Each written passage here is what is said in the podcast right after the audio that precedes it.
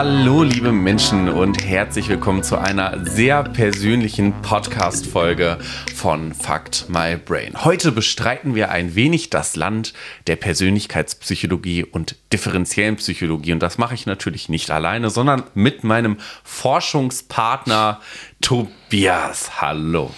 Ja, warte, ich muss da gerade noch unsere Forschungsstudie. Nee, Spaß. Forschungspartner, okay, das sind ja ganz neue Titel hier. Oh, Hallo ja. Menschen auf jeden Fall zu der Folge persönliche Differenzen. Und Noah hat schon so ein bisschen angedeutet, warum Sie. diese Folge so heißt. Genau. Der nächste Schritt in unserer Psychologie-Reihe. Richtig. Heute geht es darum, ein bisschen den Kopf zu erkunden und vor allen Dingen auch eure Persönlichkeit und das Selbstbild. Und da haben wir uns es nicht nehmen lassen, die dicken Literaturen aus der Psychologie bzw. Persönlichkeitspsychologie zu wälzen und uns einen Einblick zu verschaffen. Den haben wir ja schon so oder so. Wir sind ja Experten auf dem Gebiet, aber wir dachten, wir geben euch nochmal einen umfassenden Einblick, was differenzielle Psychologie überhaupt ist. Ja, was ist das denn überhaupt, Tobias? Ja, das Ding ist, dass die differenzielle Psychologie innerhalb der Psychologie doch ein, ich sag mal, ein ganz besonderes Fach ist. Und so kann man sich das auch sehr gut merken. Und warum ist das besonders? Nee, das, das sagt ja so ein bisschen schon der Name. Differenziell, also Differenz aus der Mathematik, letzten Endes auch Unterschiede. Genau. Und bei dem Wort Unterschiede sind wir ge- genau schon bei der Antwort auf die Frage, denn im Prinzip alle anderen Fächer der Psychologie beschäftigen sich mit der Frage, was Menschen gemeinsam haben. Aus unterschiedlichen Mhm. Und hier Blickwinkeln. geht es darum, welche Unterschiede Menschen Ganz haben. genau. Hier geht es um die Unterschiede zwischen Menschen und äh, dem, dementsprechend, wenn ich jetzt mal einfach so eine Definition verlese, die differenzielle Psychologie befasst sich mit den Unterschieden zwischen einzelnen Personen im Hinblick auf psychologische Eigenschaften und Zustände. Das wäre jetzt in der Definition ausgedrückt, aber halt Machen wir es mal einfach konkret. Unterschiede zwischen Menschen. Und wenn ich mal nicht von, vom Körper, von Aussehen ausgehe, was sind so die Themen, die Bereiche, in denen wir Menschen uns tatsächlich unterscheiden? Beispielsweise Tobias ist ein wenig mehr extrovertiert, als ich es bin. Oder Tobias mag lesen und ich mag beispielsweise mehr Videos gucken. Sowas zum Beispiel. Ja, okay. Aber ähm, worauf lässt sich das dann letzten Endes zurückführen?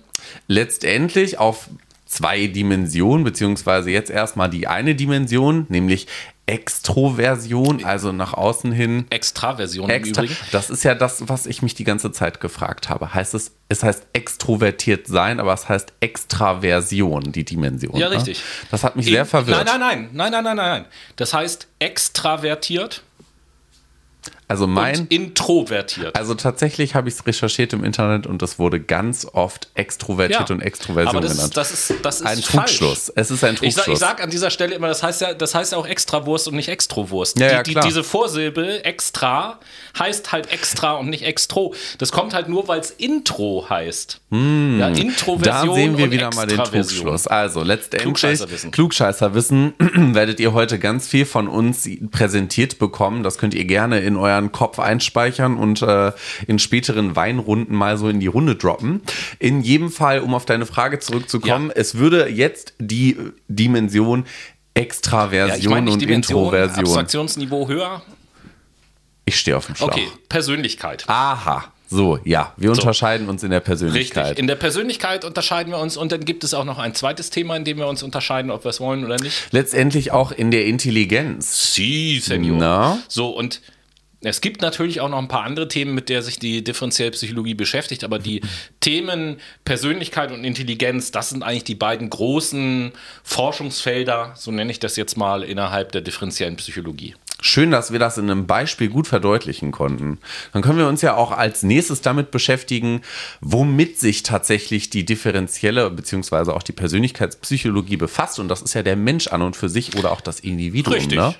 Und äh, wie das in der Wissenschaft halt immer so ist, bevor man sich über etwas unterhält, das ist in jeder wissenschaftlichen Arbeit so, Richtig. gilt es erstmal ein paar Begriffe zu definieren, damit wir alle wissen, worüber wir reden. Und jetzt hast du gerade einen Begriff schon in den Raum gestellt, nämlich den Begriff des Individuums. Da haben wir auch äh, neulich in unserer Duologie schon drüber geredet, im Sinne von Individuum unteilbar und so weiter und so fort. Aber Genau. aus, aus psychologischer Sicht, aus differenziell psychologischer Sicht, wie könnte denn eine Definition Definition von dem Wort Individuum aussehen? Das Individuum bezeichnet die Persönlichkeit eines Menschen unter dem Aspekt des Einzelwesens. Also der eine Mensch und der andere Mensch mit der Konnotation einer gewissen Autonomie eines gewissen Maßes an Selbstverfügung. Ah, jetzt wissen wir alle sofort, Jetzt was wissen wir alle, was ist, Konnotation ist in jedem Fall. Naja, aber du, äh, Einzelwesen, äh, hast du da gerade gesprochen. Das heißt, beim Individuum, beim Thema Persönlichkeit geht es offensichtlich ja um Dinge,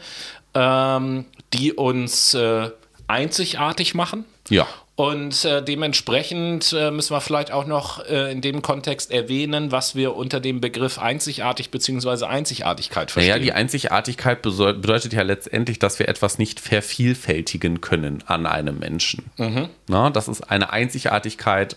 Das hast du zum Beispiel, du hast, weiß ich nicht, äh, rechts neben deinem Ohr vielleicht ein Muttermal und ich habe es nicht. Das heißt, das ist ein einzigartiges Merkmal von dir. Wenn wir jetzt das nur rein optisch mal greifbar machen, ähm, vielleicht bist doch du besser darin, eine Sprache besser auswendig zu lernen und hast da die heftigen Slang-Skills und ich erlerne diese Sprache und habe diese Slang-Skills nicht und jeder andere Mensch auf diesem Planeten auch nicht. Das wäre auch eine Einzigartigkeit. Okay. Ja, und dann äh, haben wir uns ja entschieden, heute, wenn wir über differenzielle Psychologie sprechen, uns nicht äh, allen Themenbereichen oder den beiden großen Themenbereichen zu widmen, sondern wir haben uns ja für einen Themenbereich entschieden. Wir wollen uns heute über das Thema Persönlichkeit Genau. unterhalten. Und da muss man ja vielleicht auch erstmal noch mal kurz sagen, in dem Zusammenhang, was verstehen wir denn unter Persönlichkeit? Das ist tatsächlich der Inbegriff der einzigartigen Verhaltensweisen eines Menschen.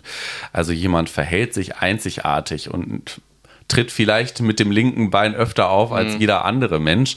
Und ähm, die lassen sich in unterschiedlichen Graden als individuell beschreiben. Das bedeutet also, dass es ein, bestimmte Dinge gibt, die viele Leute haben oder machen und andere, Leu- andere Dinge gibt, die wenige bis gar keine Leute haben oder Genau, machen sozusagen. richtig. Okay, verstehe.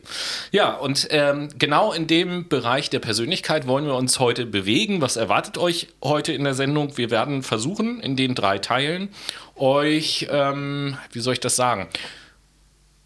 Ein paar Theorien und Denkschulen überleg grad, entgegenzubringen. ähm, oder ich sag mal eher, wir wollen euch ein paar Psychologen und deren Gedanken vorstellen, weil deren Paradigmen. ja, weil äh, ich tue mich da mal so ein bisschen schwer. Wenn ich über Persönlichkeitsmodelle oder Persönlichkeitstheorien rede, dann äh, weiß ich, dass viele Leute immer die Erwartung haben, ah, ein Persönlichkeitsmodell, das muss also irgendwie, es gibt die Persönlichkeit A, B, C, D. Ich glaube, ne? Viele so erstmal sowas, denken. das, was mir als erstes bei einem Modell einfällt, ist irgendwie so ein Koordinatenkreuz Ja, aus dem sowas. Statistikseminar. Sowas.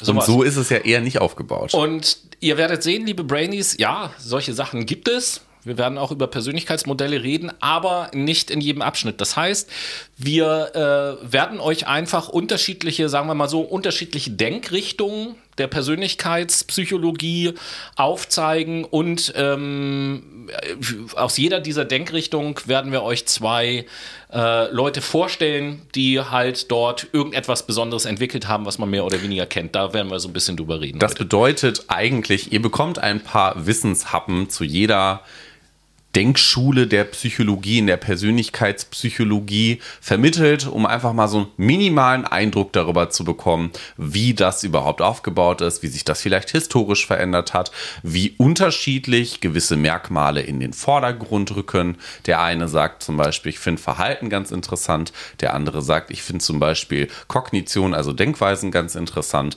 Und dahingehend gucken wir uns ein bisschen die Denkschulen an. Jo, alles klar. Und äh, ja, wie schon gesagt, wir werden durch die unterschiedlichen Denkschulen gehen und würde sagen, wir fangen einfach mal direkt an. Ja, oder? gerne. Ja, alles klar. Die ersten, die erste Denkschule, die ersten Persönlichkeitstheorien, über die wir sprechen wollen, äh, sind die sogenannten, wir geben euch erstmal so einen Gesamtüberblick, sind die sogenannten psychodynamischen Persönlichkeitstheorien. Yes. Und da muss ich ja auch erstmal den lieben Noah fragen, psychodynamische Persönlichkeitstheorien, was soll das denn bedeuten? Also wir wissen ja, wir beschäftigen uns mit Persönlichkeit, damit mit einer Persönlichkeitstheorie, das können wir uns dann halt per Definition schon mal sparen. Das, womit sich die Psychodynamik tatsächlich beschäftigt, ist das menschliche Verhalten, was vorrangig durch unbewusste Antriebe bestimmt wird. Beispiele sind zum Beispiel jetzt der Hunger eines Menschen. Ich habe Hunger, das ist ein Antrieb, das heißt, ich hole mir etwas zu essen, das heißt, mein Verhalten wird begünstigt dahingehend, dass ich mir ein Sandwich mache. Hm, macht Tobi, Sinn. Humanistische Psychologie interessiert mich aber auch, weil das immer Jo. ganz oft als Stichwort fällt. Das ist ja der nächste Punkt. Nach der psychodynamischen äh, Perspektive gucken wir uns die humanistische Psychologie an. Und äh, das heißt, oder beziehungsweise humanistisch ist eine Richtung der Psychologie, die grundsätzlich annimmt, dass das Individuum von sich aus ähm, zur, ja, zur Selbstwahrnehmung und zur Selbstverwirklichung und zu sinnvollem und verantwortungsvollem Handeln strebt. Und ob das dann in die Tat umgesetzt wird, liegt weniger am Individuum als vielmehr an den Umgebungsbedingungen. Das ist sozusagen die Perspektive der humanistischen Psychologie. So, so. Und äh, wenn wir uns darüber unterhalten haben, dann werden wir einen Blick werfen in die sogenannten kognitiven Persönlichkeitstheorien. Was gibt es dazu zu sagen?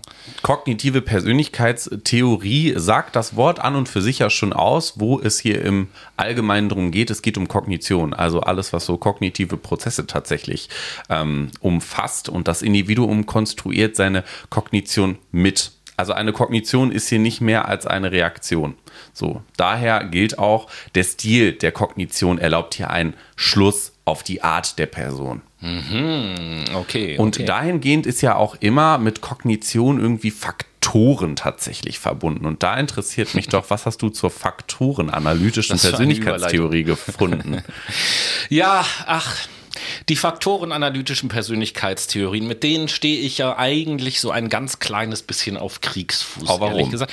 Naja, weil das ähm, eine Gruppe von Persönlichkeitstheorien ist, die sehr einen sehr mathematischen Blick auf den Menschen hat, sage ich mal so. Faktorenanalytisch ist ein statistischer Begriff. Also Faktorenanalyse ist ein bestimmter statistischer Vorgang. Jeder, der mal wissenschaftlich gearbeitet hat, jeder, der mal ähm, in seiner Bachelor- oder Masterarbeit mit Daten gearbeitet hat, äh, wird damit vermutlich zu tun gehabt haben, dass er mal eine Faktorenanalyse durchführt.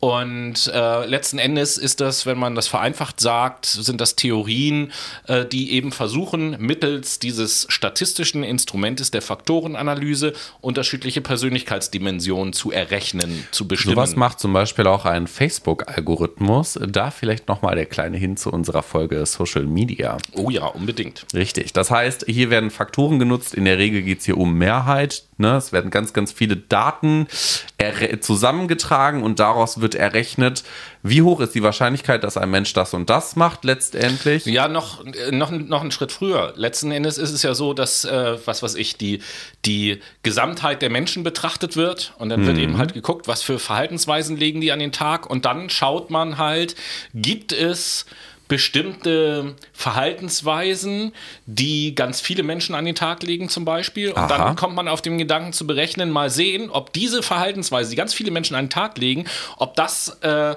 statistisch gesehen, das ist jetzt echt kompliziert, das zu erklären, statistisch gesehen, ob äh, diese, was weiß ich, Fragebögen, mit denen man das Verhalten dann ermittelt, ob äh, die Fragen, die dieses Verhalten beschreiben, auf einen sogenannten Faktor laden. Das heißt, ob die bei diesem Faktor, den ich statistisch in dem Computerprogramm, mit dem ich das berechne, einfach einstellen kann, ob die da alle dazu passen. Und dann kann man sagen, ja, ich habe einen Persönlichkeitsfaktor gefunden und den braucht man dann im Prinzip nur noch zu benennen. So, so. Äh, Ja, und ich, ich mache mir mal deine, deine Überleitung zu, Ja, zunutze, die du vorhin so schön gerne. gemacht hast. Du sprachst gerade, du sprachst gerade von den Algorithmen von Facebook. Jo. Facebook und Social Media ist ja dazu da, um mit anderen Leuten in Interaktion zu treten. Und deswegen willst du jetzt wissen, was interaktionale Theorien So. sind. Stimmt. Interaktional ist eigentlich kein anderes Wort dafür, dass wir Interaktion zwischen allen verschiedenen Ansätzen und Theorien bilden. Das heißt, hier versuchen wir miteinander verschiedene Ansätze zu kombinieren, um daraus schlussendlich die Persönlichkeit ein wenig entschlüsseln zu können. Na, siehst du, das sind so die Bereiche, äh, aus denen wir euch heute was präsentieren wollen. Da würde ich sagen, steigen wir doch einfach mal ein in die psychodynamischen Persönlichkeitstheorien. Und äh, als allererstes wird uns der liebe Noah da etwas erzählen Ja. über so einen alten Typen, einen den alten ihr Dude. vielleicht auch schon mal gehört hat, Sie. gehört habt. Ähm, Sigmund Freud. Ja, jeder, der mal Pädagogik im Abi hatte, hat sich mal mit Sigmund Freud auseinandergesetzt und seiner Trieblehre, beziehungsweise eher gesagt seinem großen Oberbegriff der Psychoanalyse. Der Dude war ja tatsächlich der Überzeugung, dass man mit Psychoanalyse alles heilen kann. Also das ist die Heilmethode für jeden Menschen und konnte alles und jeden irgendwie an seinen psychosexuellen Entwicklungsphasen festmachen. Da gab es damals so die anale Phase und orale Phase und die phallische Phase. Psychosex, da stehe ich Psycho. ja das dachte ich mir. Das fällt alles tatsächlich unter seiner Theorie, die Trieblehre. Und da geht es um das S, Ich und Über-Ich. Das bedeutet, es gibt hier Was drei. ist das denn? Es gibt hier drei Instanzen: das S, das Ich und das Über-Ich, Okay. die letztendlich von unbewussten, die bieten unbewusste Anreize, beziehungsweise die geben halt die unbewusst, den unbewussten Trieb dahin, Verhalten auszuführen oder Mhm. Denkweisen auszuführen. Und das ist mal ganz interessant, sich die einzelnen Instanzen anzugucken. Na, dann vertell doch mal. Ich vertell doch mal. Also, es fängt an mit dem S. Das S ist so ein bisschen primitiv. Da sind tatsächlich eher angeborene Instinkte geprägt, die von der Geburt an vorhanden sind. Hier haben wir also menschliche Triebe und die Bedürfnisbefriedigung. Die sind auch unter dem Lustprinzip bekannt. Und Ziel des S ist es, die rücksichtslose Triebbefriedigung, beispielsweise den Sexual- oder den Aggressionstrieb zu befriedigen, enthält aber auch Triebe, um Schmerz und Unbehagen zu vermeiden. Wenn wir uns dann mal das Über-Ich angucken, das mache ich jetzt ganz bewusst, dann sehen wir hier, das ist so der, der Überlegene. Das Über-Ich ist halt der moralische Anteil der Persönlichkeit und beinhaltet tatsächlich so sittliche Gebote, Belehrungen, die Moral eines Menschen, das, ähm, die Gewissheit eines Menschen, Geh- und Verbote, aber auch Werte- und Normvorstellungen, die wir durch Bezugspersonen in der Erziehung vermittelt bekommen haben. Das heißt durch einen Lehrer oder durch den Kindergärtner oder auch durch die Elternteile und Geschwister. Und Verbote und Gebote entscheiden hier, ob eine Handlung erlaubt ist oder nicht vorgenommen werden darf. Und jetzt kommen wir zum Ich. Das Ich ist so die Vermittlungsinstanz zwischen den Trieben, zwischen diesen aggressiven, angeborenen Trieben und diesem moralischen Anteil der Persönlichkeit. Es stellt nämlich Einklang zwischen Über-Ich und dem S her und ist, wie ich gerade eben schon sagte, die vermittelnde Instanz. Das heißt, sie steuert den Kontakt von innen zur realen Außenwelt. Das ich, das ich ist also einer mit einer Mediationsausbildung. Ja, quasi, genau, ne? richtig. Ist der Coach in der ganzen Geschichte. Und das Ich ist eher so die aktive Denkeinheit, welche permanent durch die Außenwelt geprägt wird und zentral das Ziel und die, das zweckorientierte Denken repräsentiert. Also es strebt ständig nach einem Kompromiss, kann man sagen, zwischen S und Über-Ich, was auch unter dem Realitätsprinzip bekannt ist, um diese innere Bedürfnisbefriedigung überhaupt erreichen zu können. Aber Freud war tatsächlich nicht der Einzige auf seinem Gebiet, sondern sein Kollege Carl Gustav Jung hat auch einiges zu den psychodynamischen Persönlichkeitstheorien dazugetragen. Und da wird euch Tobi jetzt ein bisschen drüber informieren. Jo, genau. Karl Gustav Jung. 1875 bis 1961, um da mal so ein paar Eckpunkte zu geben. Also ein alter Boy. Genau. Ähm, und ich äh, bin auch der Meinung, dass Jung am Anfang, also jetzt nicht direkt, aber am Anfang durchaus auch als Schüler von Freud bezeichnet werden kann und sich nachher Ja. dann aber irgendwann distanziert hat äh, von ihm und sozusagen sein eigenes Ding gemacht hat. Weil der hat voll die skandalen Dinge gemacht. Äh, ja, Jung, womit hat er sich beschäftigt? Der hat sich beschäftigt mit Begriffen wie Psyche und Seele oder Bewusstes und Unbewusstes, ähm, hat sich aber auch beschäftigt mit dem sogenannten Libido-Fluss und drei Energieprinzipien. Ähm, eine Sache, für die er eigentlich mit so am bekanntesten ist, sind die sogenannten Archetypen. Dafür äh, kennt man ihn und auch mit Psychotherapie und Traumtheorie hat er sich beschäftigt.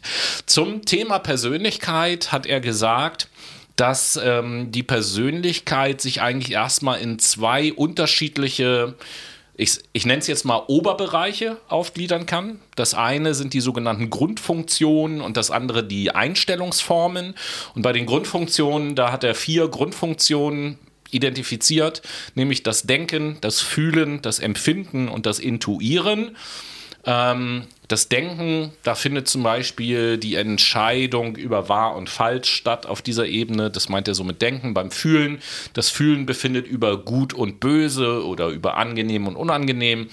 Ähm, das Empfinden, das ist äh, einfach nur die Wahrnehmung, ohne dass irgendeine Bewertung dazu kommt. Und das sogenannte Intuieren wäre die unbewusste Wahrnehmung. Ähm, ja, eine, eine schnelle, unbewusste, blitzartige Erfassung dessen, was der Sinneswahrnehmung zugrunde liegt. Also äh, fast eine reflexartige äh, Reaktion. Ein Löwe kommt auf mich zu und dementsprechend laufe ich weg. Zum laufe ich weg. Ja. ja. Und bei den Einstellungsformen unterscheidet er zwei und darüber hat Noah vorhin oder haben wir eben schon geredet, nämlich Introversion und Extraversion. Und ähm, das bedeutet in dem Gedankengang von Jung, dass äh, bei der Introversion oder der introvertierte Mensch verhält sich abstrahierend zu irgendeinem Objekt und der extravertierte verhält sich positiv zu irgendeinem Objekt. So, und wenn ich jetzt halt die Grundfunktion und die Einstellungsformen sehe und das Ganze in so ein Koordinatensystem oder in eine Tabelle packe, dann resultieren daraus acht verschiedene Persönlichkeitstypen. Mm. Ja, nämlich Denken, Fühlen, Empfinden, Intuieren sind mhm. vier. Und jeder von denen jeweils als Extravertierter und als Introvertierter ergibt acht. Mhm. Und somit haben wir hier schon bei den psychodynamischen Persönlichkeitstheorien das, das erste, ähm, Modell sozusagen, was sich viele Leute auch als Persönlichkeitsmodell oder Persönlichkeitstheorie vorstellen, nämlich dass man sagt, ah, da hat sich hier also jemand überlegt, es gibt eine bestimmte Anzahl an unterschiedlichen Typen von Persönlichkeiten und da kann ich mich irgendwo einsortieren. Wir wissen natürlich heute, so einfach ist das nicht, aber äh, denken wir halt an die Zeit, das war Anfang des 20. Jahrhunderts. Dafür ist äh, dieses Modell mit den acht Grundtypen schon ganz cool. Und tatsächlich auch bis heute gibt es eine Menge auch heute noch angewendeter psychologischer äh, Modelle oder sogar auch Tests, die auf diesem Prinzip basieren. So ein ganz bekanntes äh, ist zum Beispiel das Disk-Modell. Mhm. So, und das Disk-Modell, das lässt sich über ein paar Zwischenschritte auch zurückführen auf das Prinzip äh, von Jung. Ja, da kam dann ja irgendwann dieser Myers-Briggs äh, Type Indicator noch dazwischen genau. und da hat sich das ja alles draus entwickelt. Aber auch der MBTI, Myers-Briggs Type Indicator, wenn euch das interessiert, guckt das mal nach, auch ein Persönlichkeitstest, der baut ja letzten Endes auf den Theorien von, von Jung auf. Und ich will jetzt nicht diese acht Typen durchgehen, das würde viel zu lange dauern. Ich nehme nur mal zwei oder drei Beispiele raus, um euch mal vor Augen zu führen, was halt damit ähm, gemeint ist. Äh, Noah, such dir mal was aus. Denken, fühlen, empfinden, intuieren. Empfinden. Empfinden, alles introvertiert. klar. Introvertiert. Ja, ich, ich werde da schon beide nennen, damit D8. wir die, da, damit wir die Treffer. Ähm, damit wir die beide mal gegenüberstellen können, weißt du? Also, wenn ich mir den extravertierten äh, Empfindungstypus angucke, orientiert er sich an sinnhaften Tatsachen, genießt das Leben, muss aber nicht ohne Ideale und Prinzipien sein. Mhm. Wenn ich mir den gleichen äh, Typen angucke als introvertiert, dann ist äh, festzustellen, der introvertierte Empfindungstypus erlebt die Welt höchst subjektiv, hat aber Schwierigkeiten, die inneren Erlebnisse auszudrücken. Also schon ein bisschen eine andere Persönlichkeit. N, äh, Zweites, äh, ein zweites Beispiel, ähm, um das abzuschließen, ich nehme jetzt mal das Fühlen. Der extravertierte Fühltypus strahlt Sicherheit gefühlsmäßiger Art aus, er ist taktvoll und hilfsbereit. Der introvertierte äh, Fühltypus wirkt nach außen kühl und reserviert, erlebt aber innerlich alles tief und gefühlvoll. Das heißt, es ist ein deeper Boy mit einem richtig weichen Kern, aber einer ultra harten Schale. Ja, genau. Ah, okay. Sozusagen. So ungefähr tatsächlich wie ein Überraschungsei, könnte man sagen. Ja, ein Überraschungsei ist aber ja eher außenweich und innen hart. Der ist eher außen hart und innen weich. Ja, gut. Ja, dann, ne? ja. Also le letzt, letzten, letzten, Endes, letzten Endes ein Typ, äh, was, was das angeht, ähm, der in manchen Bereichen äh, dir ein bisschen ähnlich ist, muss man sagen. So, so. Der introvertierte Fühltypus. Der introvertierte Fühltypus. Und damit ihr jetzt auch ein bisschen was fühlen könnt, haben wir euch natürlich wieder ein wenig Musik mitgebracht von unserer yes. Late Machado Playlist, die ihr im Übrigen auf Spotify findet. Aber dazu mehr nach unserem Jingle.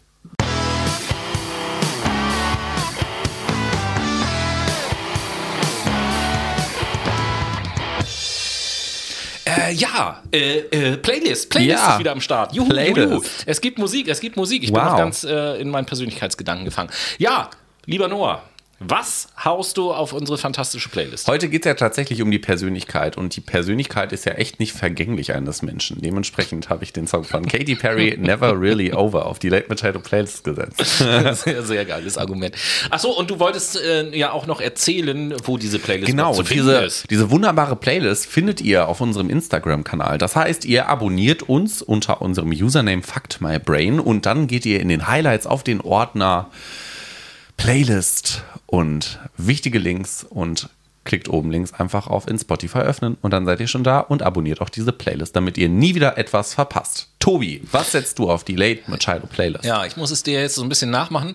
Ähm, wenn wir über das Thema Persönlichkeit reden und damit äh, hängt ja auch die Persönlichkeitsentwicklung so ein bisschen zusammen. Einzigartig bleiben. Äh, da hängt ja auch ein bisschen die Persönlichkeitsentwicklung miteinander zusammen. Denn, machen wir uns nichts vor, ohne Persönlichkeitsentwicklung würden wir uns nur im Kreis bewegen.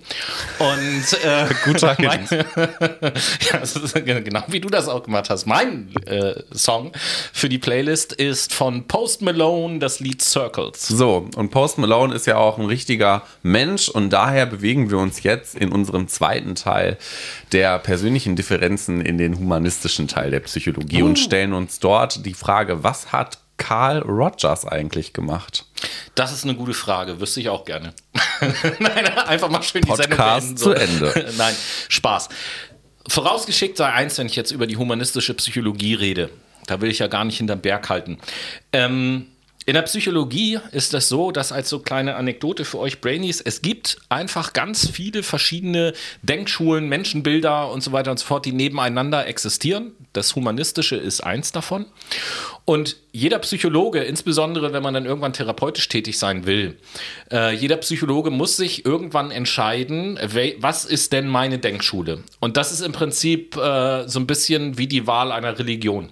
Es gibt die Sachen alle, zu allen gibt es wissenschaftliche Untersuchungen und äh, man muss sich halt selber entscheiden, was passt zu einem selbst am besten. So muss man sich ungefähr vorstellen. Und ich habe mich während meines Studiums dann irgendwann äh, in mir selbst die Antwort gefunden, dass die humanistische Psychologie auf jeden Fall das ist, was meine grundsätzliche Denkschule ist.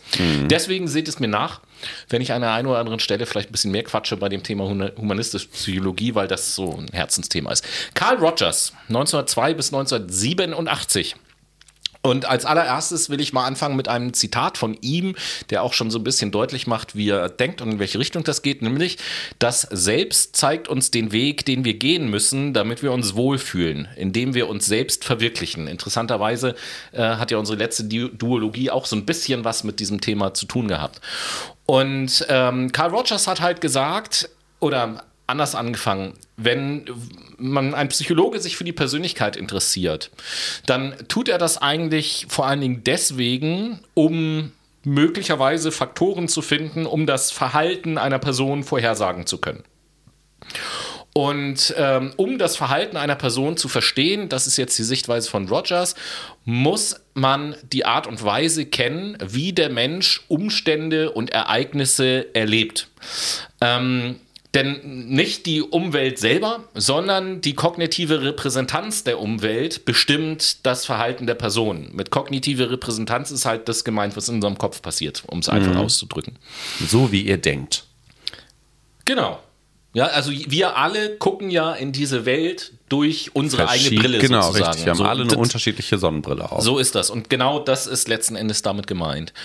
Und ähm, ja, er sagt letzten Endes, wenn ich das jetzt einfach mal frei so unterm Strich sage, dass jeder Mensch das Potenzial hat, sich in eine positive, für sich positive Richtung zu entwickeln, wenn die Umgebungsbedingungen das zulassen. Also er schreibt dem Menschen auf jeden Fall erstmal ein, eine positive Grundeigenschaft zu, etwas, was ich äh, durchaus teilen kann und äh, sagt, wenn jetzt Menschen was weiß ich, äh, schwierig werden, Verbrechen begehen oder sonst irgendwas, dann liegt das nicht an der Persönlichkeit des einzelnen Menschen, sondern an den äh, Umständen, unter denen der Mensch äh, lebt oder aufwächst, letzten Endes. Und ähm, Carl Rogers ist vor allen Dingen dafür bekannt, dass es eine Therapierichtung gibt, die von ihm was heißt erdacht wurde. Das ist die sogenannte Gesprächspsychotherapie. Da erzähle ich auch gleich noch ein bisschen was drüber. Klugscheißerwissen 2.0, es heißt klientenzentrierte Gesprächspsychotherapie.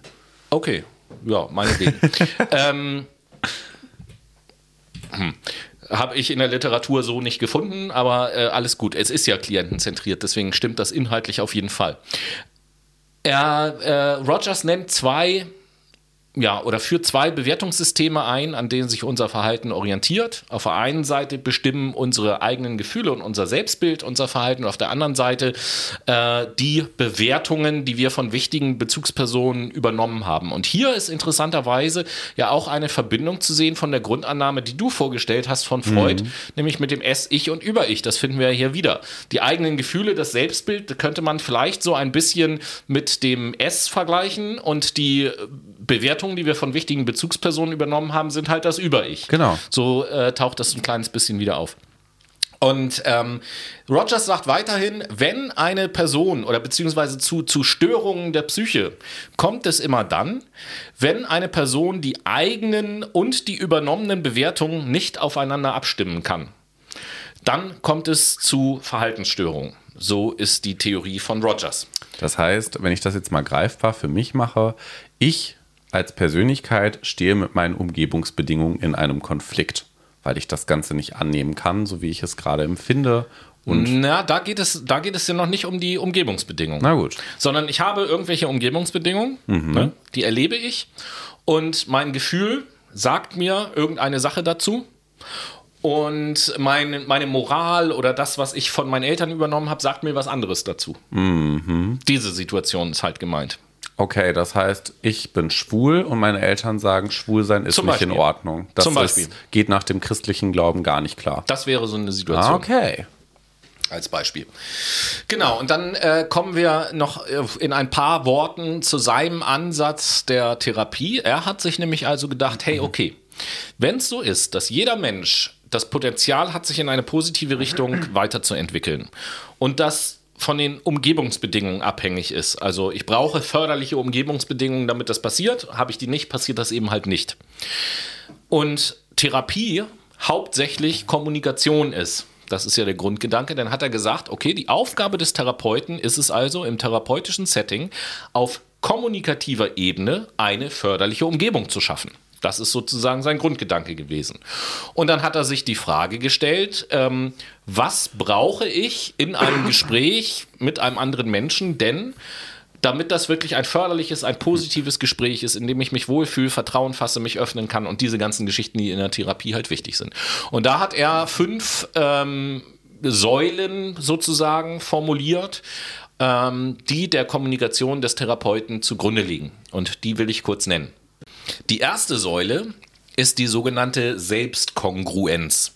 Das bedeutet, dass der Therapeut ähm, ja mit sich selbst im Reinen sein muss letzten Endes und äh, dadurch letzten Endes überhaupt erst den Klienten auch richtig annehmen kann, so wie er ist. Also der Therapeut, der muss mich mit sich, ganz einfach ausgedrückt, der muss mich mit sich selbst im Reinen sein und äh, muss halt einfach echt sein je größer, jetzt benutze ich wieder seinen äh, äh, einen wissenschaftlichen Begriff, je größer die interne Kongruenz des Therapeuten ist, also je höher seine Authentizität ist, desto größer ist die Wahrscheinlichkeit, dass äh, die Therapie funktioniert. Das ist die eine Säule. Mhm. Die zweite Säule ist die Säule der Empathie. Das heißt, der Therapeut muss in der Lage sein, sich in das Erleben des Klienten hineinzuversetzen. Einfach um Ängste, Sorgen, Nöte, alles das, was den Klienten umtreibt, ähm, nachvollziehen zu können und verstehen zu können. Die dritte Säule ähm, ist eine ganz, ganz wichtige, wie alle eigentlich, aber die finde ich besonders schön, weil man sie auch im Alltag gut benutzen kann. Das ist die sogenannte unbedingte Wertschätzung. Und das ist tatsächlich schwieriger, als man das so denkt. Das bedeutet letzten Endes, dass der Klient, wie heißt es so schön, der, der Therapeut dem Klient, äh, das heißt so schön, mit Aufmerksamkeit und Wärme begegnen soll, ohne ihn zu bewerten.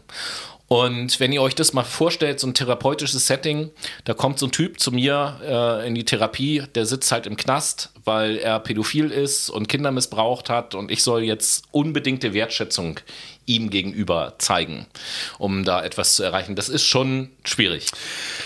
Das ähm, ist auf jeden Fall eine große Aufgabe. Definitiv. Aber unvoreingenommen wir, auf ihn zuzugehen. Ne? Ja. Gleichzeitig wissen wir aber alle, auch aus eigener Erfahrung, dass wir alle natürlich Wertschätzung uns gegenüber haben wollen. Und wir wissen, wie es sich anfühlt, wenn man nicht wertschätzend behandelt wird. Wir wissen aber auch, wie schön sich das anfühlt, wenn man sich mit jemandem unterhält, der einen wertschätzend behandelt. Also da merkt man schon, das ist schon was Wichtiges für uns. Ganz klar. Dann die vierte Säule ist das sogenannte Spiegeln. Das äh, bedeutet, und da grenzt sich das zum Beispiel ganz stark zur Psychoanalyse auch ab, diese Therapieform. Das bedeutet, dass der Therapeut selber keine Interpretation liefert. Ja, und nicht dem Klienten zuhört und sagt so, ah, ja, alles klar, Sie sind das und das und das bedeutet das und das, sondern einfach nur das, was der Therapeut wahrnimmt, dem Klienten spiegelt. Und beispielsweise so Sachen sagt wie, ja, in dem Satz, den Sie jetzt gerade ge äh, gesagt haben, merke ich aber schon, dass Sie das Thema ziemlich wütend macht. Das ist ja einfach nur mhm. meine Empfindung. Und dann reagiert ja der Klient auf irgendeine Oder, Art Weise ganz darauf. praktisches Beispiel. Wie geht's Ihnen heute, Tobias? Äh, gut. Falsche Antwort. Du solltest irgendwie sowas machen wie, ja, mir geht's gut auf jeden Fall. Hm, irgendwie merke ich, dass die heute okay, traurig schneiden wir sind. raus. Nee, machen wir nicht. Mach, frag noch mal. Tobias, wie geht es dir heute? Ach ja, boah, wie geht's mir heute? Ich weiß nicht. Hm. Geht so, würde ich mal sagen. Ja, du kommst sehr überanstrengend gerade rüber. So, zum Beispiel. Ne? Mission failed, lol. ja, wenn man Sachen halt nicht abspricht. Na gut, vierte Säule, Spiegeln. Und die fünfte Säule ist der Bezug zur Gegenwart. Das heißt, und auch das unterscheidet äh, diese Therapie von anderen, der Therapeut erforscht nicht die Vergangenheit des Klienten, ähm, weil so hat Rogers zumindest gesagt, dass nicht die Entstehung einer Störung das Verhalten bestimmt, sondern das gegenwärtige Erleben dieser Störung das Verhalten bestimmt. Und dementsprechend muss man auch in der Gegenwart bleiben. Das ist also in so wenig wie möglich äh, Worten kurz mal Rogers erklärt. Und wir bleiben in der humanistischen Psychologie und wenden uns jetzt einem Psychologen zu, yes. den man eigentlich gar nicht so sehr aus mit dem Begriff Persönlichkeit in nee, Verbindung eher bringen gar würde, nicht so. sondern mit dem Begriff Motivation. Wir unterhalten uns jetzt über den Herrn Maslow. Genau, Herrn Maslow. Maslow ähm, hat tatsächlich so die Motivationstheorie ganz groß gemacht, um ehrlich zu sein. Ihr habt bestimmt auch schon mal von der Bedürfnishierarchie nach Maslow gehört. Das kommt eigentlich in jedem vernünftigen äh, BWL-Studium auch mal dran. Oder äh, Bedürfnispyramide kann man Oder das auch Bedürfnispyramide. Ähm, tatsächlich hat Maslow so eigentlich den Arbeitssektor auch ganz gut geprägt, ne? würde ich mal sagen. Ähm, seine grundsätzlichen Annahmen sind daher einmal die Ganzheit, also das Individuum zu sehen als integriertes Ganzes in der Welt, vor allen Dingen aber auch die Beziehung der Motive, also Wünsche und Motivationen sind hier parallel zueinander angeordnet und manifestieren sich isoliert voneinander. Also wir haben einmal Wünsche und wir haben die Motivation und um die Wünsche zu erfüllen, müssen wir Motivation haben.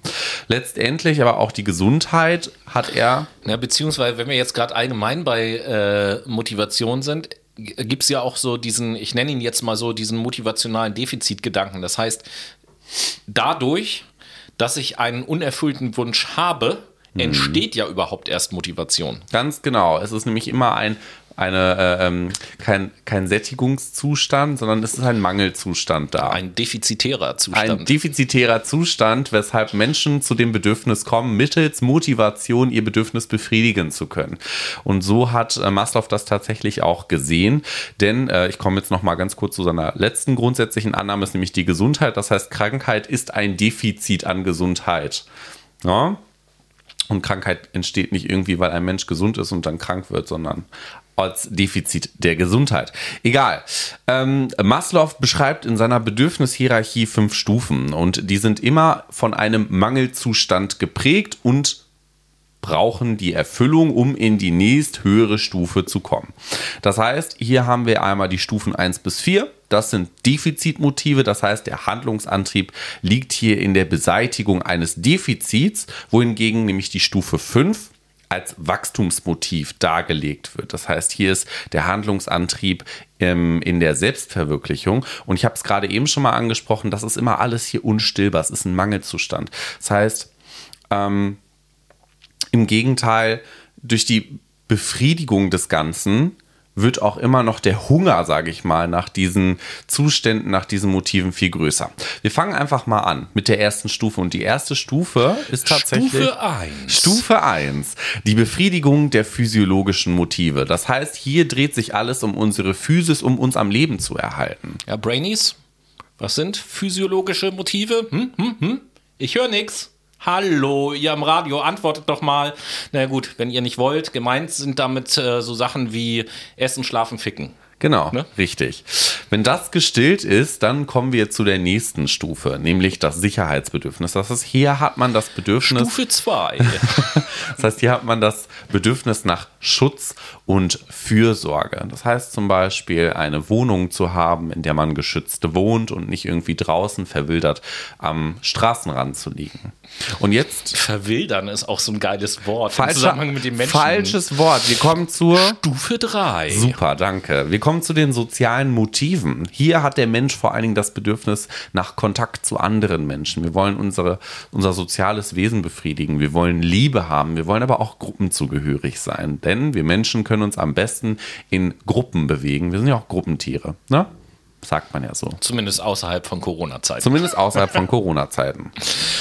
Stufe, wo waren wir jetzt über Stufe 4? Die Ich-Motive. Die Ich-Motive stellt die letzte Stufe der Bedürfnishierarchie bzw. Pyramide nach Maslow dar und ist der Wunsch nach Anerkennung von anderen Menschen. Das heißt, für seine Arbeit gewürdigt zu werden, für sein Dasein anerkannt zu werden, als liebender Sohn zum Beispiel. Aber auch Status und Prestige spielen hier eine Rolle. Status und ähm, Prestige muss man aber auch sagen, das sind tatsächlich so ex, ähm, externe Motive, beziehungsweise halt, extrinsische Motive nennt man das. Da ja? haben wir ja in unserer Duologie auch drüber geredet, das sind halt so diese Ego-Trips. Ganz ne? genau so ist es nämlich. Status kommt ja daher, ich habe ein dickes Auto, ich habe Status und kriege natürlich davon anderen, von anderen Menschen eine Huldigung. Das heißt, ich kriege Prestige zugesprochen. Ein Politiker hat ein hohes Prestigemotiv, weil er will ja auch hoch angesehen werden im Rang. So sind jetzt alle diese vier Stufen tatsächlich befriedigt dann wird natürlich der Hunger danach immer größer, aber wir können zur nächsten Stufe fortschreiten. Ladies and Gentlemen, und hier kommt die Stufe der Champions, Stufe 5. Genau, nachdem wir alle Defizitmotive jetzt befriedigt haben, sind wir in den Wachstumsmotiven drin. Das heißt, hier streben wir nach Selbstverwirklichung. Wir wollen uns selbst verwirklichen. Stell dir mal vor, du möchtest Musiker werden. Und wenn alles gesichert ist, dann kannst du auf jeden Fall deinem Wunsch nachstreben, Musiker zu werden. Wenn du diese Befriedigung deines Traums bekommen hast, bist du umso glücklicher. Und dadurch haben wir natürlich das größte Kick-in, sage ich mal, was man an Motivation haben kann, nämlich seinem großen Traum verwirklichen zu können. Aber nach diesem Modell haben wir auch tatsächlich starke Kritiken. Die sind in der Wissenschaft völlig normal, dass da nicht immer Konsens herrscht. Denn zum Beispiel ist die, diese Bedürfnisschichtung und die Reihenfolge nicht empirisch belegbar. Empirisch haben wir auch schon mal erklärt, das heißt auf Erfahrung basierend nicht belegbar. Es gibt da einfach viel mehr eindeutige Hinweise, dass diese Annahmen nicht haltbar sind. Zum Beispiel, wenn etwa ein Obdachloser kein Dach über dem Kopf hat, ist sein Sicherheitsbedürfnis nicht erfüllt. Doch trotzdem kann er soziale Bedürfnisse haben und die können auch erfüllt sein, wenn er beispielsweise mit anderen Obdachlosen in einer Gemeinschaft ist. Zudem werden hier auch diese schichtspezifischen Sozialisationsprozesse nicht dargestellt. Und das ist die kleine Kritik tatsächlich am Modell von Maslow, wird aber immer noch ganz oft genutzt. Ich habe es oh, auch ja. ganz oft in meinen Skripten von der Uni drin und dementsprechend ist das schon ein sehr relevantes Modell. Definitiv, aber, ich nutze das in Seminaren auch, ich will jetzt nicht sagen andauernd, aber schon öfter. Siehst du, und ich finde, das ist auch ganz simpel, also für einen Laien ist das eine gute Theorie und ein gutes Modell. Und dahingehend können wir uns mal zu einer anderen Denkschule bewegen. Wir treten uns jetzt mal selber in den Arsch und springen von der humanistischen Denkschule der Psychologie in die kognitive Persönlichkeitsdenkschule. Und da haben wir den Kurt Lewin, den du jetzt mir mal ein bisschen näher bringst. Jo, Kurt Lewin, 1890 bis 1947.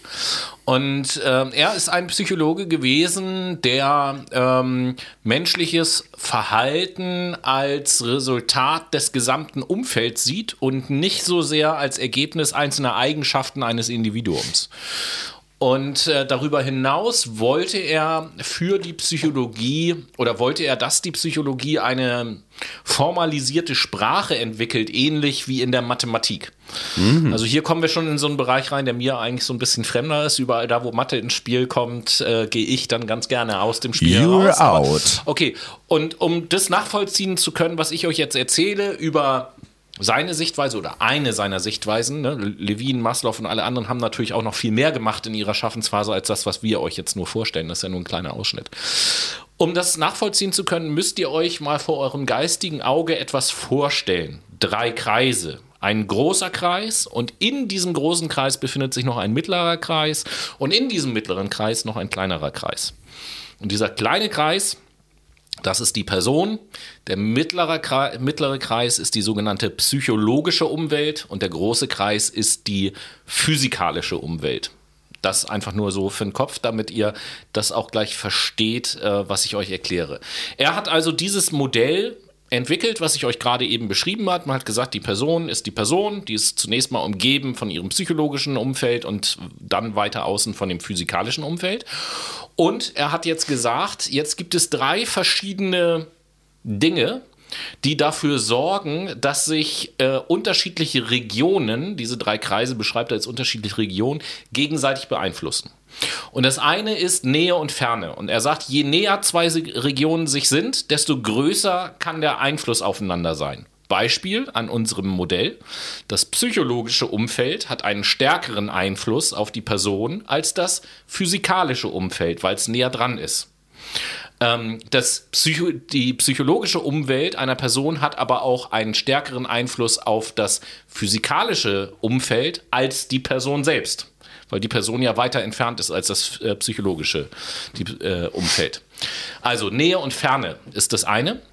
Das zweite heißt Stärke und Schwäche. Je stärker die Grenzen äh, zwischen den ein einzelnen Regionen ist, desto undurchlässiger sind die für Einflüsse.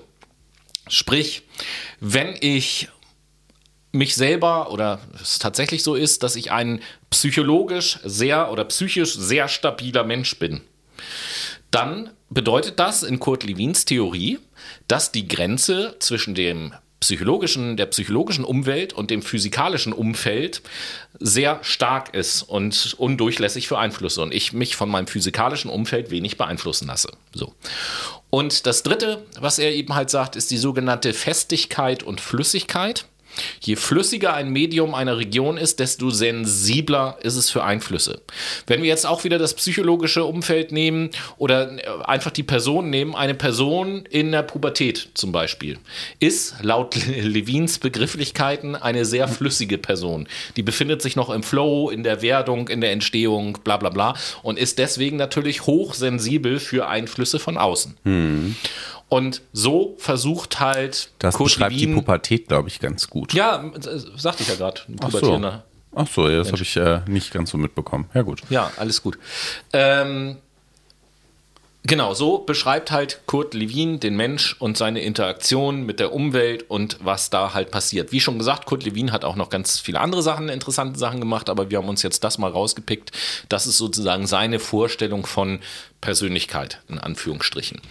Und ähm, wir bleiben quasi beim K, ja, Kurt Lewin und kommen jetzt zu, wie heißt er eigentlich mit Vornamen, zu Herrn Kelly auf jeden Boah, Fall. George Alexander Kelly, ah, okay. glaube ich.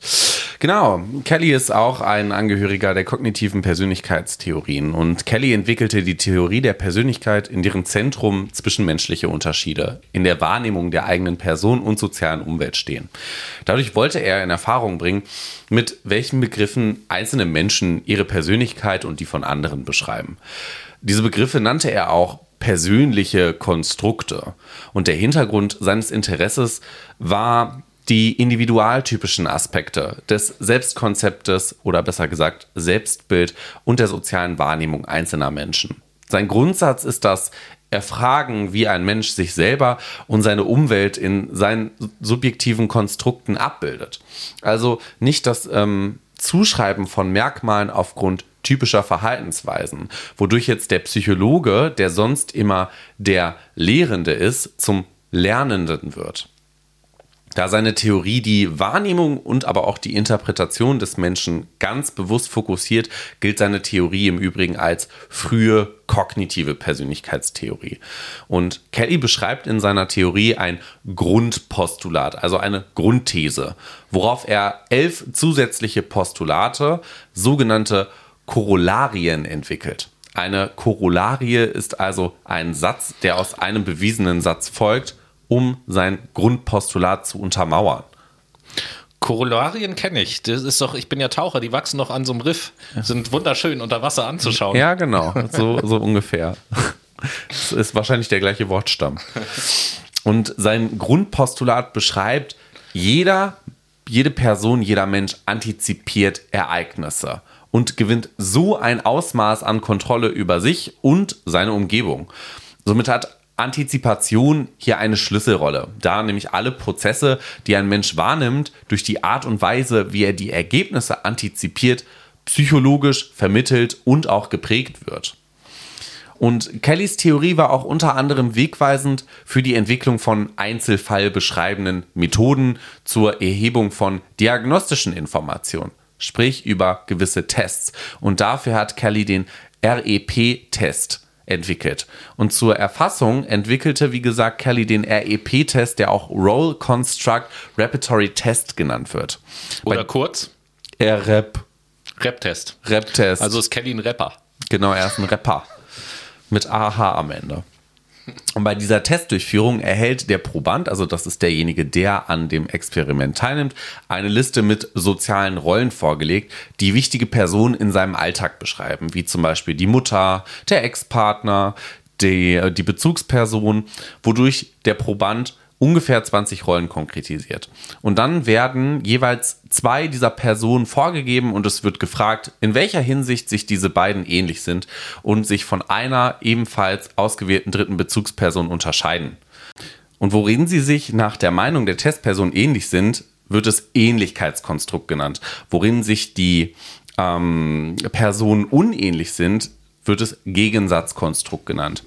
Das heißt, für mein Verständnis, wie das Ganze funktioniert, ich muss mir das ungefähr so vorstellen, da ist jetzt irgendeine Person, da wird beispielsweise gesagt, ja, jetzt gucken wir uns mal Mama und Papa an, als Beispiel. Quasi. Und äh, da wird dann als erstes gefragt, wo drin, wo drin sind die sich denn ähnlich, die beiden? Genau. So, und dann erzählt er, und dann wird gesagt, naja gut, du hast ja auch noch einen Bruder, wenn wir den jetzt mit ins Spiel bringen, dann äh, beschreib doch mal, wo drin sich Papa und Mama von einem Bruder unterscheiden. Ja. Quasi für das genau. Gegensatzkonstrukt. Richtig. Dann. Okay. Und diese Konstrukte soll die Testperson natürlich auch möglichst knapp verbal beschreiben und anschließend werden sie dann nach Ähnlichkeiten klassifiziert. Also sie werden geclustert. Und diese Zahl ähnlicher Konstruktklassen, die wir jetzt herausgefunden haben, bestimmt diese kognitive Komplexität der Person und die Personen können sich hinsichtlich der Anzahl und Art dieser Konstruktklassen miteinander vergleichen lassen. So, das ist jetzt tatsächlich, was man macht. Also du hast Persönchen, du fragst ihn dazu, wie siehst du das? Dann werden Unterschiede festgestellt und daraus kannst du letztendlich Klassen bilden und dann hast du deine Persönlichkeitstypen in Anführungsstrichen. Das ist der Rap-Test. Der Rap-Test. Der Rap-Test. Rap-Test. Hm, Rap ist ja Musik. Dann würde ich einfach mal sagen, dass wir an dieser Stelle wieder zum Thema Musik übergehen.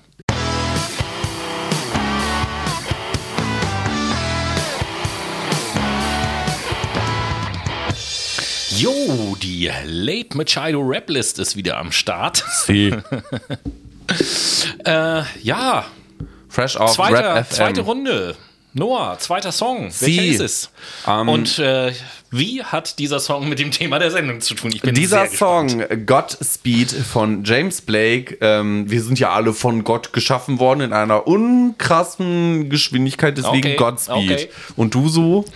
Ja, äh, bei mir, ich äh, setze einen Song von John Mayer auf die Playliste und tatsächlich, äh, um einen Bezug zur Sendung zu konstruieren, wie wir es jetzt schon die ganze Zeit machen, von der Persönlichkeit ist es ja durchaus auch abhängig, ob man äh, schlaue oder eher blöde Sachen sagt.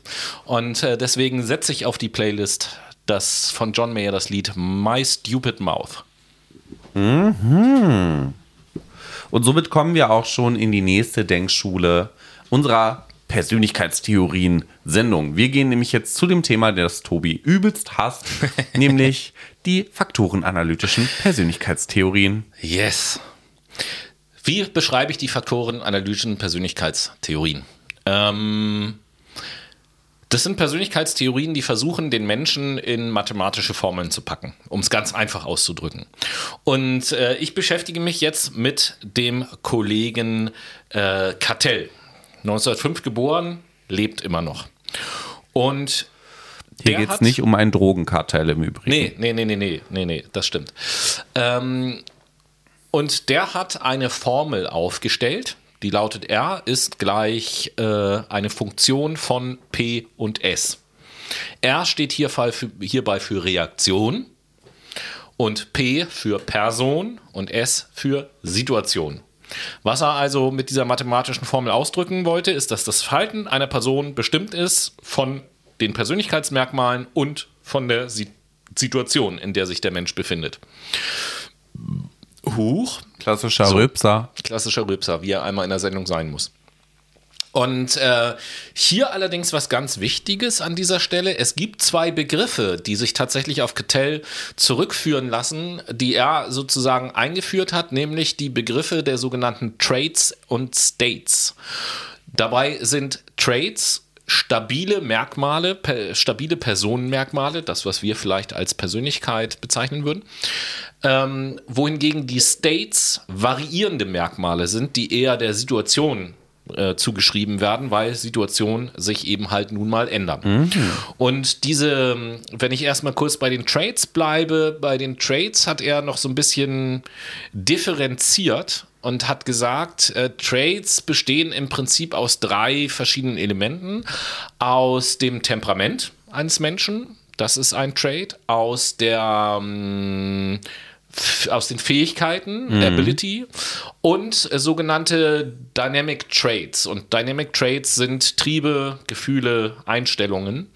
Daraus setzt sich sozusagen die Person zusammen aus dem Temperament, aus der Fähigkeit, aus Trieben, Gefühlen und Einstellungen.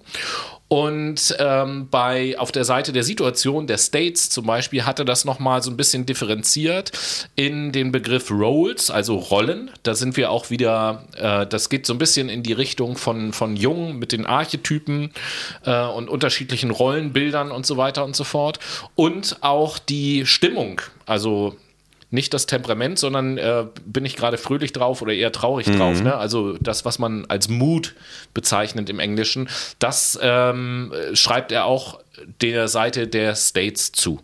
Wir haben also auf der einen Seite stabile Merkmale, die ich eben genannt habe, und auf der anderen Seite variierende Merkmale, die sehr stark auch von der Situation abhängig sind. Und das beides zusammen ergibt laut Kartell die Reaktion einer Person in einer Situation.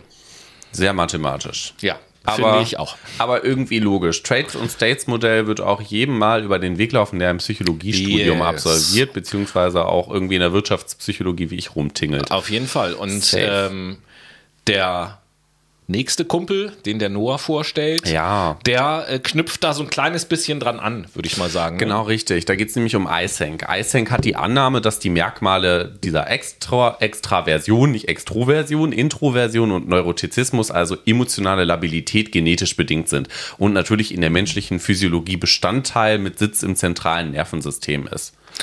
Äh, kleiner Einschub, was Eysenck natürlich noch nicht wissen könnte, wir aber heutzutage wissen, ist, dass diese Annahme, Extraversion, Introversion, Neurotizismus, dass die genetisch bedingt sind, ähm, da weiß man heute ziemlich sicher, dass das tatsächlich auch stimmt. Ja, siehst du mal. Und durch individuelle Stufen der Erregung des menschlichen Gehirns durch Umweltreize werden entweder Extroversion oder Introversion ausgebildet. Folgt jetzt eine emotionale Reaktion auf die Ereignisse, tritt die neurotische Dimension, nämlich der Neurotizismus in den Vordergrund, die ihre Basis im Nervensystem hat. Genauer gesagt, sie hat ihren Grundsitz in der Amygdala, da sie an emotionalen Reaktionen hauptsächlich beteiligt ist. Zwei kleine Anmerkungen dazu. Ähm, Neurotizismus ist wieder so ein schönes Klugscheißerwort und so ein schwieriges Fachwort. Man kann Neurotizismus äh, ganz gut übersetzen, so nenne ich das jetzt mal, mit emotionaler Stabilität und Instabilität, also Neurotisch ist emotional instabil und nicht neurotisch ist emotional stabil. Und Stichwort Amygdala, wer sich mehr für die Amygdala interessiert, sei empfohlen, unsere Folge äh, Psychologie, also Biopsychologie und allgemeine Psychologie Genau. sich anzuhören. Ganz schön da biologisch. findet die äh, Amygdala, allgemein biologisch, so heißt Genau. sie ja. Äh, da findet die Amygdala auch Erwähnung. Na, siehste. Nach Eysenks Annahmen nach ist die Persönlichkeit somit eine mehr oder weniger stabile und dauerhafte Organisation des Charakters, Temperaments, Intellekts und Körperbaus, die die einzigartige Anpassung an die Umwelt bestimmt. Und mit Charakter ist hier das willentliche Verhalten gemeint, beim Temperament das affektive, also emotionsgeleitete Verhalten, der Intellekt als kognitives Verhalten zu verstehen und der Körperbau als hormonelle Ausstattung. Und all diese Merkmale sind mehr oder weniger stabil. Und anhand der Faktoren bzw. Dimensionen, Introversion und Extraversion und Neurotizismus entwarf Eysenck ein Persönlichkeitssystem. Uh, und jetzt kommen wir zu dem Punkt, warum Eysenck in der Psychologie so bekannt ist, weil das, was er da entworfen hat, ist etwas ganz Besonderes tatsächlich. Genau. Er entwarf ein Persönlichkeitssystem, bei dem sich die menschliche Persönlichkeit als Folge der Ausprägung einer jenen Dimension beschreiben lässt und legte den Grundstein für die Big Five bzw. das Five-Factor Inventory. Big Five. Ja, der ein angewandter und wissenschaftlich anerkannter und vielseitig genutzter Persönlichkeitstest ist unter anderem. Dazu muss allerdings gesagt werden, dass die Theorie keine Persönlichkeitstypologie, also eine Typlehre ist, sondern eine Faktorentheorie, die auf Dimensionen basiert und die Faktoren zusammenzählt und dadurch ein Persönlichkeitsbild schafft. Ja, deswegen äh, sind wir ja auch immer noch bei den Faktoren analytischen Persönlichkeitstheorien beziehungsweise gewesen und das zeigt halt, da geht es viel um Statistik und Mathematik und so weiter und so fort. Sie. Und äh, zum Abschluss oder im letzten Abschnitt dieser Sendung wollen wir uns ja noch über die interaktionalen Theorien äh, unterhalten. Und ich erinnere noch mal daran, dass die Interaktion interaktionalen Theorien sich dadurch auszeichnen, dass sie in ihren Modellen und in ihre, ihrer Denkweise Elemente aus allen anderen Theorien halt äh, mit einbeziehen und miteinander verbinden. Und als allererstes äh, hören wir da etwas über einen Menschen, der Albert. sich Bandura nennt. Wir reden nämlich jetzt über Albert Bandura bzw. Albert Bandura. Und der entwickelte das Modelllernen bzw. die sozial-kognitive Lerntheorie. Die besagt, dass Menschen nicht nur anhand von Verhaltenskonsequenzen lernen, sondern auch dadurch beo- beobachten zu können, wodurch Erfahrung und Wissen an andere Menschen weitergegeben wird. Und diese Theorie liegt ihm und diese Theorie liegt tatsächlich dem Behaviorismus, also Reiz-Reaktionszusammenhänge zu erkennen und der kognitiven Lerntheorie zugrunde. Und die Annahme des Modells ist, dass neue Verhaltensweisen bzw. persönliche Einstellungen dadurch erlernt werden, dass wir andere Menschen wahrnehmen, beobachten und nachahmen. Das Modelllernen hat den Vorteil, dass komplexe Verhaltensbereiche wie Sprache oder berufliche Tätigkeiten aus einer Vielzahl von Verhaltensweisen zusammengesetzt ist und leichter und schneller erworben werden können, als wenn sie verstärkt werden müssen, wie es beim Behaviorismus der Fall ist. Deswegen lässt sich das Modell auch am besten innerhalb von zwei Hauptphasen erklären. Die erste Phase bildet die Aneignungsphase. Hier spielen Aufmerksamkeitsprozesse eine Rolle und der Beobachter konzentriert seine Aufmerksamkeit auf das Modell bzw. Vorbild, indem er erst beobachtet, genau wahrnimmt und die Verhaltensweisen auswählt, für die er sich besonders interessiert. Anschließend befindet sich der Beobachter im Behaltensprozess. Nach längeren Beobachtungen verankert der Beobachter nämlich das Verhalten, das er beim Modell beobachtet hat, im Gedächtnis und speichert es. Und in der zweiten Phase, der Ausführungsphase, reproduziert er nun das Verhalten. Der Beobachter ahmt nämlich das Verhalten des Modells nach durch die gespeicherten Verhaltenserinnerungen. Und im zweiten Schritt dieser zweiten Phase erfolgt die Verstärkungs- und Motivationsprozessphase. Der Beobachter wird nämlich bestärkt in seinem Verhalten, indem er den Erfolg des eigenen Verhaltens wahrnimmt. Und im Prinzip kann man dazu einfach schlussfolgernd sagen, Bandura macht dieses Lernen am Modell klar. Wir haben beispielsweise einen Vater und eine Mutter und orientieren uns danach. Und die zeigen uns Verhalten in den ersten Kindheitsjahren, die wir beobachten, wahrnehmen, das Verhalten speichern und es dann auch übernehmen. Falls ihr da einfach mal ein bisschen Interesse zu habt, ein bisschen deeper abzudriften, dann schaut doch einfach mal in unsere Entwicklungspsychologie-Sendung rein. Uh, ja, auf jeden Fall. Und äh, zu Bandura sei auch noch gesagt, Bandura hat auch einen in der Psychologie sehr bekanntes Experiment durchgeführt. Das kann man sich auch gerne auf YouTube zum Beispiel angucken, nämlich das sogenannte Bobo-Doll-Experiment. Mhm. Ähm, mit Kindern ist ganz spannend zu sehen. Ein Experiment ist eine gute Überleitung. Jetzt oh. leite ich selber über, das oh. ja gar nicht. Eigentlich musst du jetzt doch überleiten. Experiment ist auf jeden Fall ein gutes Stichwort für Walter Mischel. Genau, Walter Mischel 1930 bis 2018. Auch Walter Mischel hat ein, äh, abseits von dem, was ich jetzt gleich erzähle, ein mega bekanntes Experiment gemacht. Walter Mischel hat sich nämlich das Marshmallow-Experiment ausgedacht, was man sich auch sehr schön auf YouTube angucken kann. Oder manchmal arbeitet ja auch UI in der Werbung mit dem Marshmallow-Experiment von Walter Walter Mischel. Auch sehr interessant. Also, Mischel ähm, hat sich so ein bisschen auch auf diese Trade-Ansätze bezogen, die wir eben bei Cartell und Eisenk hatten. Und ähm, Mischel kritisiert die geringe Vorhersagekraft dieser Trade-Ansätze in der Persönlichkeitspsychologie und fordert, dass äh, situative Parameter stärker berücksichtigt werden. Ähm, das heißt, er sagt, dass das Verhalten oftmals mehr durch Situationsfaktoren beeinflusst wird als durch Persönlichkeitseigenschaften. Und äh, seine Sicht, das ist auch mal interessant, seine Sicht führte im Übrigen zu sehr intensiven wissenschaftlichen Debatten mit äh, Hans-Jürgen Eising hm. zum Beispiel. Also die haben, waren auch so zur selben Zeit ungefähr tätig. In den 70er Jahren schließlich hat äh, Walter Mischel das sogenannte kognitive Persönlichkeitsmodell entwickelt und ähm, hat dort ja, verschiedene Persönlichkeitsvariablen eingeführt sozusagen und fünf davon oder die fünf bedeutendsten will ich hier einfach mal nennen. Walter Mischer hat gesagt, dass eine Personenvariable beispielsweise die Kompetenz ist. Damit meint er das Wissen und die Fähigkeit, ähm, die bestimmte Kognitionen und Verhaltensweisen eigentlich erst ermöglichen. Als zweites hat er gesagt, äh, unterscheiden sich Menschen auch in den Strategien der Enkodierung. Jetzt mache ich einen ganz langen Rückgriff, wenn ihr mehr zur Enkodierung wissen wollt. Na, Noah, weißt du noch, welche Sendung jetzt kommt, was ich jetzt sage? Encoder-Decoder-Modell. Da geht es tatsächlich um von Shannon Weavers, ein nachrichtentechnischer Ansatz. Und in welcher Sendung hatten wir es? Also, Kommunikation erklärt, bla. Das war eine Duologie, so viel ja, sei gesagt. Genau, Kommunikation. Zur Kommunikation. Wie geht das? Was ist das? Ich glaube, bei Was ist das ist das ja. mit drin, ne? Und nicht bei Wie geht das? Ja, alles klar. Hey. Hey. Hey. hey. Genau. Hey. Ähm, hey. Strategien der Enkodierung. da, damit meint er sozusagen die individuelle Art des Individuums, Informationen durch Selektion, Kategorisierung und Assoziation zu verarbeiten. Das ist ja letzten Endes das, was wir mit Informationen auch tun. Okay. Äh, dritte Personenvariable, die ich hier nennen möchte, ist die Erwartung. Das ist laut seiner Vorstellung die Vorwegnahme wahrscheinlicher äh, Ergebnisse bei bestimmten Handlungen in bestimmten Situationen. Ähm, da gibt es auch noch ganz andere. Es gibt so Erwartungsmal-Wertmodelle, wenn wir zum Beispiel in die Motivationspsychologie gehen, da spielt mhm. sowas immer eine ganz große Rolle. Dann gibt es noch persönliche Werte. Ähm, das ist einfach die Bedeutung, die Reizen, äh, Ergebnissen, Erlebnissen, Menschen und Aktivitäten zugemessen wird. Und äh, als fünftes gibt es noch sogenannte selbstregulierende Systeme und Pläne. Das sind laut Mischel erlernte Regeln zur Verhaltenssteuerung, Zielbestimmung und Effektivitätsbewertung. Und äh, er sagt, dass die Auswirkungen, also in welchem Maße jetzt Personenvariablen tatsächlich Einfluss auf unser Handeln haben, sagt er, hängt von der Ein- oder Mehrdeutigkeit einer Situation ab.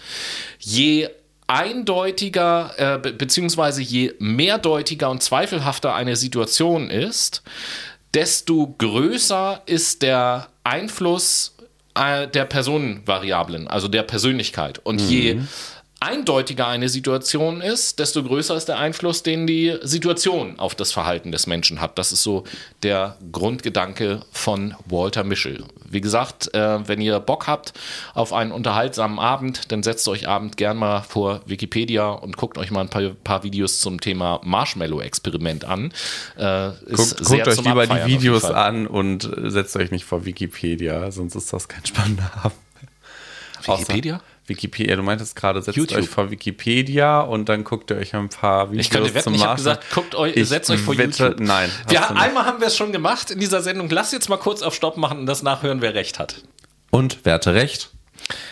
Asche über mein Haupt, mehr Culpa, wie der Chinese zu sagen pflegt. Äh, tatsächlich hast du recht. Ich habe aus Versehen Ha. Wikipedia gesagt. Setzt euch nicht vor Wikipedia, setzt euch vor YouTube. Genau. So. Und guckt die Videos an. Das meinte ich auch. Genau, und ihr könnt auch unseren äh, Podcast im Übrigen auf äh, nicht nur auf Spotify hören, sondern auch auf Deezer und Apple Music. Nur das mal ja das Ding. ganz kurz äh, dabei gesagt. Und wir sind auch schon am Ende unserer Sendung. Yeah. Hey. Diesmal eine Psychologie-Folge, die jetzt nicht so ganz den zeitlichen Rahmen gesprengt Ja, hat. Äh, allgemeine Psychologie war auch ein bisschen. Es, es ist sehr umfangreich. Nimm mal ein Persönlichkeitspsychologiebuch in die Hand und Noah. mal ein allgemeine Psychologiebuch in die Hand. Das war, das war Entwicklungspsychologie, wo die Sendung so lang war. Echt? Nur als kleiner Hinweis. Oh, hoppala. Falls du dich jetzt noch korrigieren willst, das hören die Brainies ja nicht. Entwicklungspsychologie.